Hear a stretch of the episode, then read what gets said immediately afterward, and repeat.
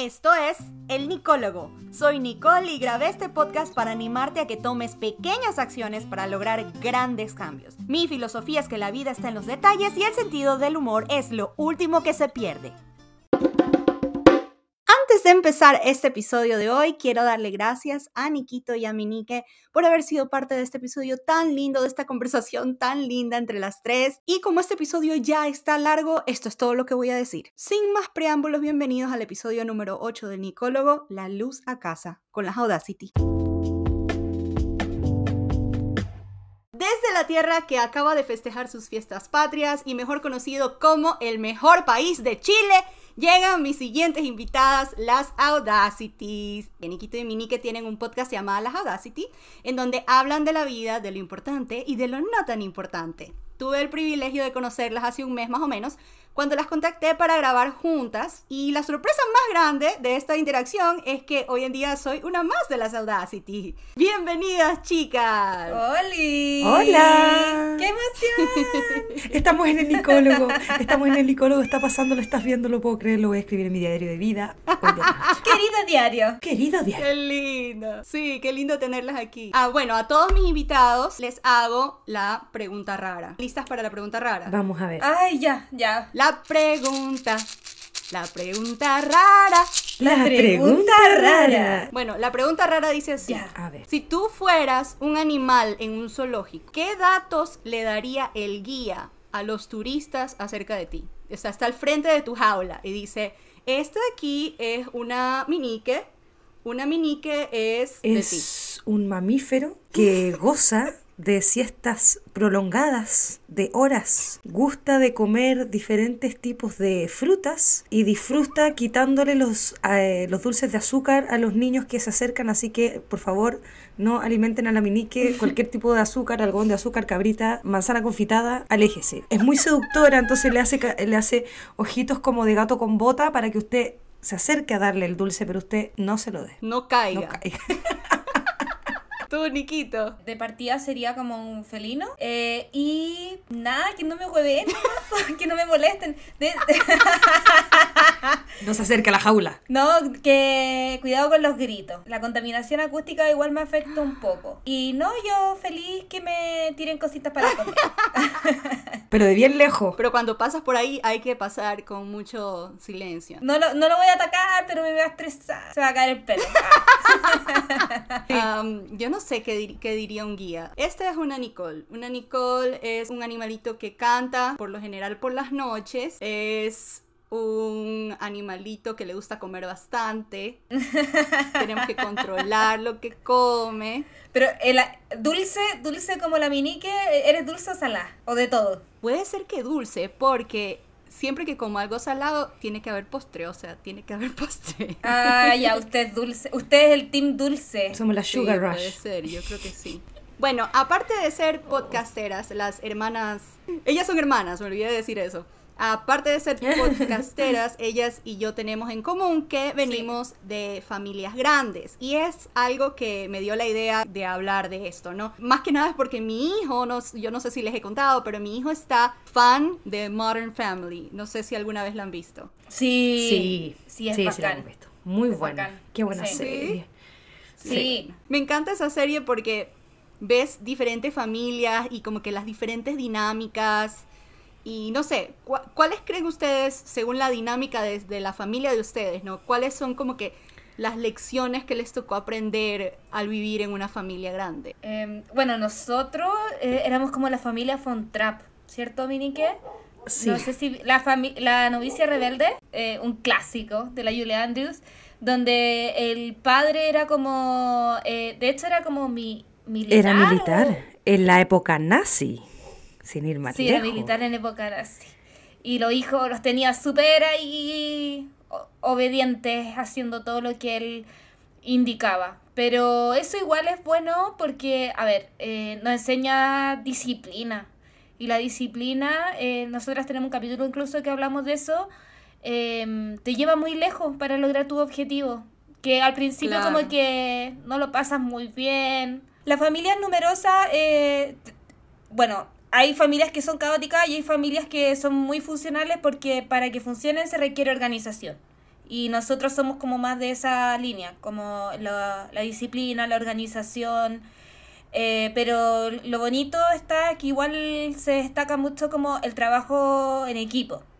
Son Eso como es una cierto. máquina. Somos un kit, eh, éramos un kit.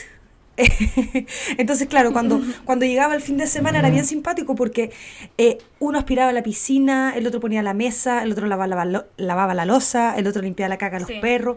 Entonces, en el fondo, éramos como un gran kit. Entonces, imagínate para ir de camping, eh, para armar una carpa regio, pues imagínate, cada uno te toma un pilar y el otro y el otro tira la manta, entonces al final era súper era súper práctico en términos, eh, a ver, en términos de eso, porque en términos de colegio y cosas, imagínate, varios uniformes, varias colaciones, varias... De hecho, todo estaba más o menos contado en la casa. Sí. Porque si no era la teoría del caos, pues imagínate, te tomabas dos yogur, dejabas a alguien sin yogur, pues entonces era como... ah. Entonces, como más, más barato por docena, no era Como administración de recursos. Claro. Claro, claro, saber compartir. Yo en mi casa teníamos el, el siempre decíamos que todo era familiar, eh, la, la pizza familiar y el helado familiar y el, yo qué sé, to- todo era familiar porque lo tenías que, te comprabas un helado y agarrabas una cucharadita y el- ahora le toca a tu hermano, o sea, era de todos, todo es de todos. Sí.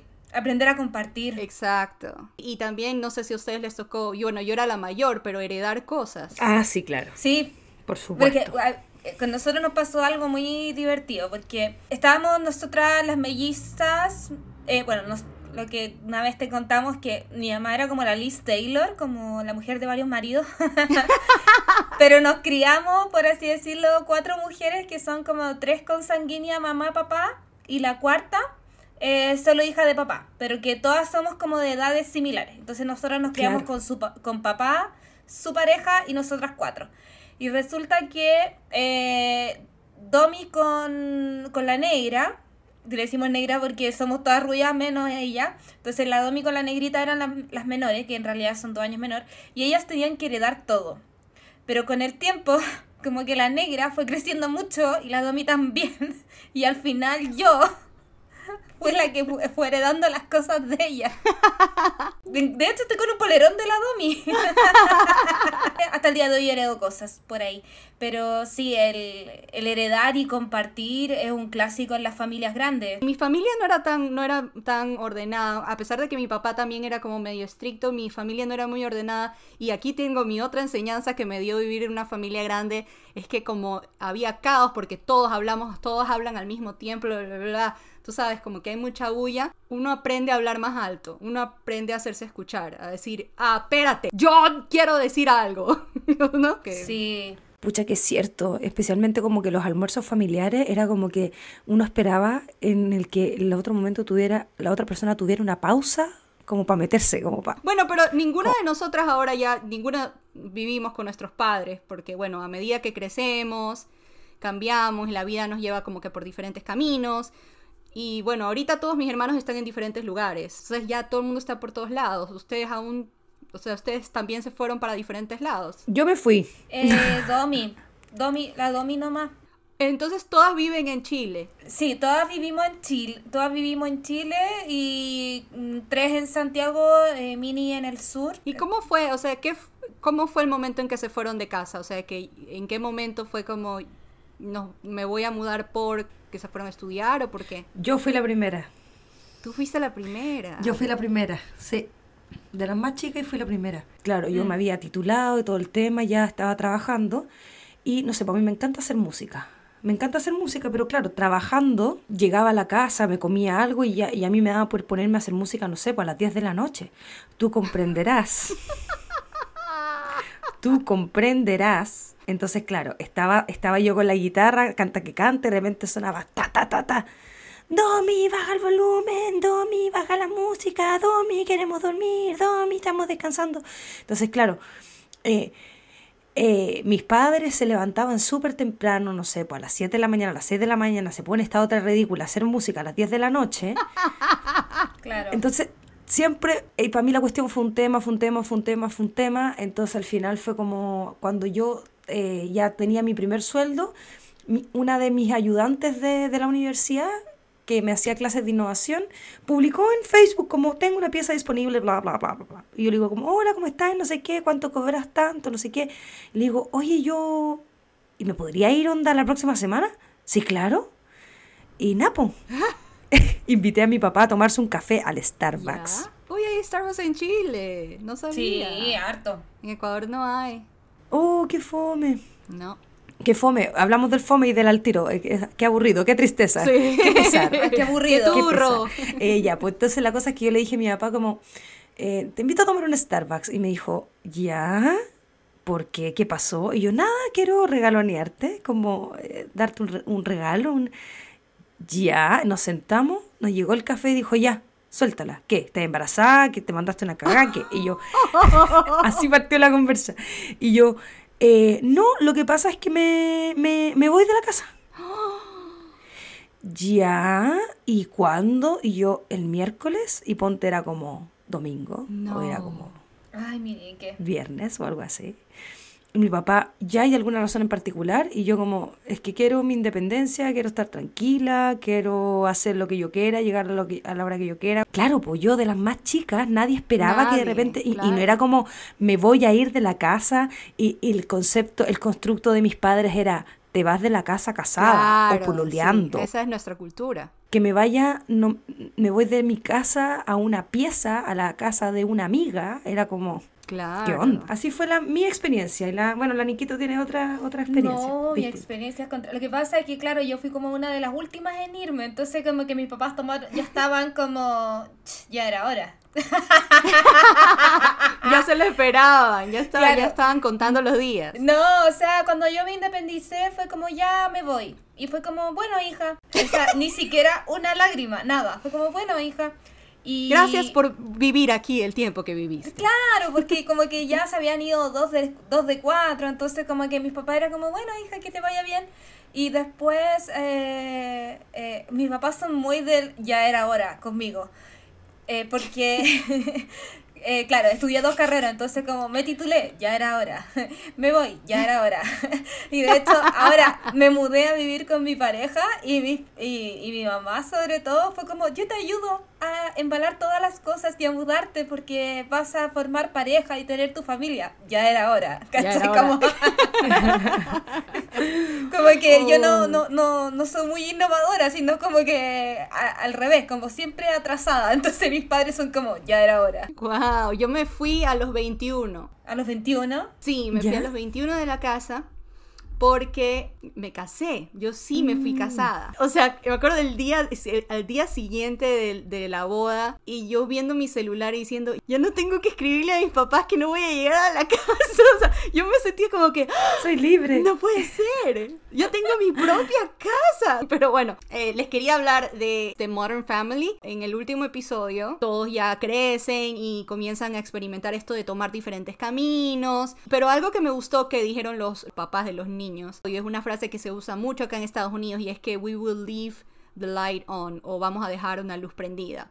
Y dejar la luz prendida quiere decir que sin importar dónde estemos, siempre podemos encontrar nuestro camino de regreso a casa, como Doris, no sé si vieron buscando a Doris. Las conchitas. No, me muero de amor. Sí, bueno, para los que Me no se no vieron buscando a Doris, los papás de Doris, después de que se pierde Doris, desde el día que se pierde Doris, los manes comienzan a poner conchitas en la arena para que cuando Doris se pierda pueda seguir las conchitas hasta la casa de los papás. Aquí viene mi pregunta.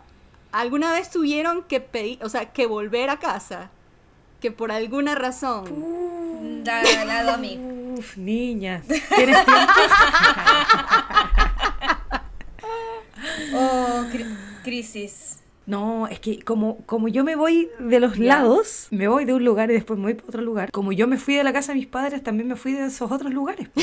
Entonces, cuando yo me fui a Nueva Zelanda tres años y después tuve que hacer un llamado de emergencia, baby, como papá, bájame, así, rescátame, no, no, no aguanto la soledad, llevo, llevo tres años acá. Ya me quiero ir. Y ahí me volví, me devolví a la casa de mis papás. Y cuando viajo a Santiago, igual de repente tengo que ir a, voy a la casa de ellos y hay dinámicas que se repiten. Claro. Por ejemplo, el tema de los horarios, uno tiene ahí sus desencuentros. También pasa, por ejemplo, con la alimentación. O sea, a mí me pasa que... Con la alimentación. Que yo, o sea, cuando, cuando me fui a la casa de mis padres, eh, cambié mi, mi estilo de alimentación. Yo no, no como mucha fritura. O sea, si como fritura puede ser el fin de semana.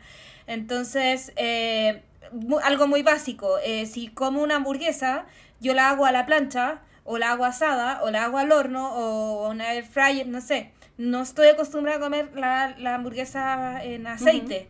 Entonces, eh, en las casas de nuestros padres es normal comer una hamburguesa frita, como la que te puedes comer, no sé, en un McDonald's, qué sé yo. Y, y a mí me empieza a dar un dolor de colon terrible. Entonces, como que cuando tú vuelves a la casa de tu Ah. papá, tienes como ciertos desencuentros, ya sea como alimenticios, Claro. de horarios, de rutinas. Y también los papás generan sus propias rutinas cuando, tú, cuando los hijos se van. Ellos tienen sus propias Eso dinámicas y, y uno viene ahí un poco interferir la rutina de ellos. po. Bueno, a mí me ha pasado varias veces porque, bueno, me casé a los 21 años, me divorcié, porque me casé demasiado joven y después durante mi divorcio me tocó volver a casa y saber que había como que un lugar para mí a, a pesar del tiempo era, era chévere. Obviamente eso no fue fácil porque Qué lindo. porque de alguna manera, no sé, tendemos a pensar que volver a casa es como un fracaso y no una bendición. Y ese es un problema que tenemos, ¿no?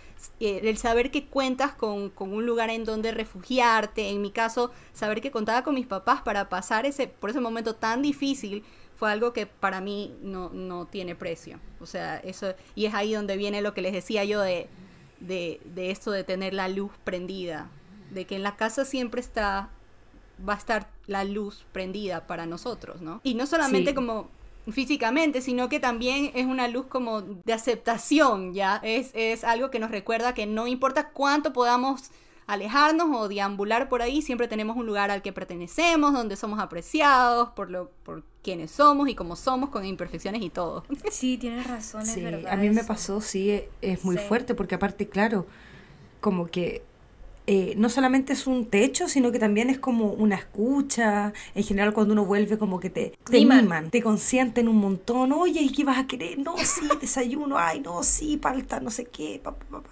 Y son como... Ay, que te atiendan. Qué rico que te atiendan. Pero después entendí que al final si ellos lo hacen porque quieren y lo hacen desde un lugar de amor y desde un lugar de, de refugio, pues entonces ya y una se deja querer nomás, pues niña. Sí, pues. Que decía, ¿no? De que uno puede ser uno mismo, porque yo no sé cómo son cuando ustedes todos se reúnen, pero cuando acá todos nos volvemos a ver, que por lo general es Navidad, es como un lugar en donde todos podemos ser nosotros. O sea, es, es aquí, no hay máscaras, todos conocemos los defectos de todos y, y es como, como una libertad para ser como uno es. Es que yo creo que igual en tu, en tu caso puede ser mucho más notorio porque estás en otro país. Entonces como que yo quizás en, en esos encuentros familiares ah, de partida hablan tu idioma. Claro, no, nosotras es, es un poco distinto porque los encuentros familiares son mucho más seguidos. Al menos a nosotros nos pasa que más allá de ser uno en su esencia, eh, se nota mucho que somos un núcleo. Como que... Sí, o sea, y pasa so- eh, varias veces que incluso podía, eh, puedes hablar así como con puras miradas. o, como- o una talla pequeña y todos se ríen, como, como que es muy del- de la masa, del colectivo, del núcleo. Hasta el lenguaje, que- hay palabras que nosotros usamos en la familia, que son palabras de la familia. Por ejemplo, cuando uno está enojado, uno anda mordisqueando la pantufla. Muerde la pantufla. El regaloneo, por ejemplo, nosotros le decimos churrumpupear. Vamos a churrumpupear. Y el churrumpupear puede ser acostarse a ver una película todos juntos. O puede ser que yo te, Sí. oye, te traje un churrumpupeo, te traje un chocolate. Ay, qué lindo, me encantan esas palabras. Es un gesto de cariño el churrupupear. Y bueno, el otro que es muy chileno y es hermoso. Para mí es la, la palabra más bella que tenemos, que viene del, no me acuerdo si es mapuche. El, Mapudungun, el- sí. eh, Mapuzugún. Todo el mundo cree que es Mapudungun, pero se dice Mapuzugún, para que tú sepas. Mapusugun. Eh, creo, creo, pero o puede ser inca, no sé, el nanay. Nanay. El nanay significa caricia que, que reconstruye el alma. Entonces cuando alguien tiene una pena de amor, eh, normalmente un chileno te puede decir, pucha nanay, espero que estés mejor. Ah. O estoy abrumada por algo, nanay. O, oye, ¿me podrías hacer nanay? Es hacer cari- eh, acariciar el pelo, por ejemplo. ¿Y tú, Nico? ¿Tienes frases? ¿Frases de tu familia? Tradiciones. ¿Que usan Palabras, tradiciones. Ay, no sé. Tenemos de pronto de, de la, de la nana que nos cuidaba. Ella en vez de decir ya nos vamos, decía ya lo vamos. Ah, ¿Ya? Entonces usamos eso o por ejemplo decimos que, que alguien está más genio en vez de mal genio es porque así lo, así lo decía la señora que nos cuidaba. No, el niño Eric está más genio. Más genio, qué qué tierno. Al final no son los grandes gestos ni las grandes demostraciones de afecto lo que define la fortaleza de una familia. Es el simple acto de mantener la luz encendida, de estar allí el uno para el otro en las buenas y en las malas. Es la silenciosa seguridad de que sin importar dónde estemos, siempre podemos encontrar nuestro camino de regreso a casa como Doris, el cálido abrazo de aquellos que han mantenido la luz prendida para nosotros. Gracias chicas por estar aquí conmigo en El Nicólogo. Gracias a ti, Niki. Muchas gracias por invitarnos.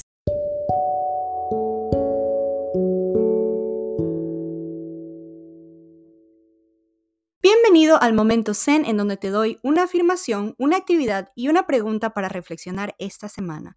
Tu afirmación para esta semana es, la familia es una parte esencial de mi identidad y mi historia. Tu pregunta para esta semana es, ¿cuál era una de las cosas por las que tus padres te regañaban constantemente? Tu actividad para esta semana es, organiza una noche de películas en casa con palomitas de maíz y mantitas, colchitas, no sé cómo le diga, canguil. Elige una película que te recuerde a tu niñez y te traiga recuerdos lindos en familia.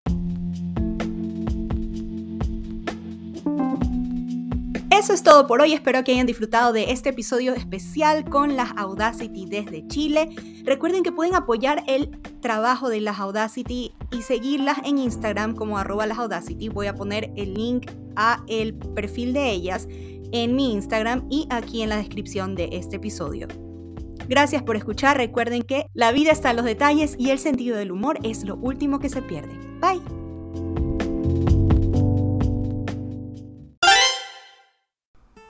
Este episodio de Nicólogo fue escrito por Nicole Trujillo, grabado en los estudios de su closet en West Palm Beach y traído a ustedes por medio de Anchor. Si te gustó este episodio, dale like, compártelo y suscríbete para recibir notificaciones de nuevos episodios.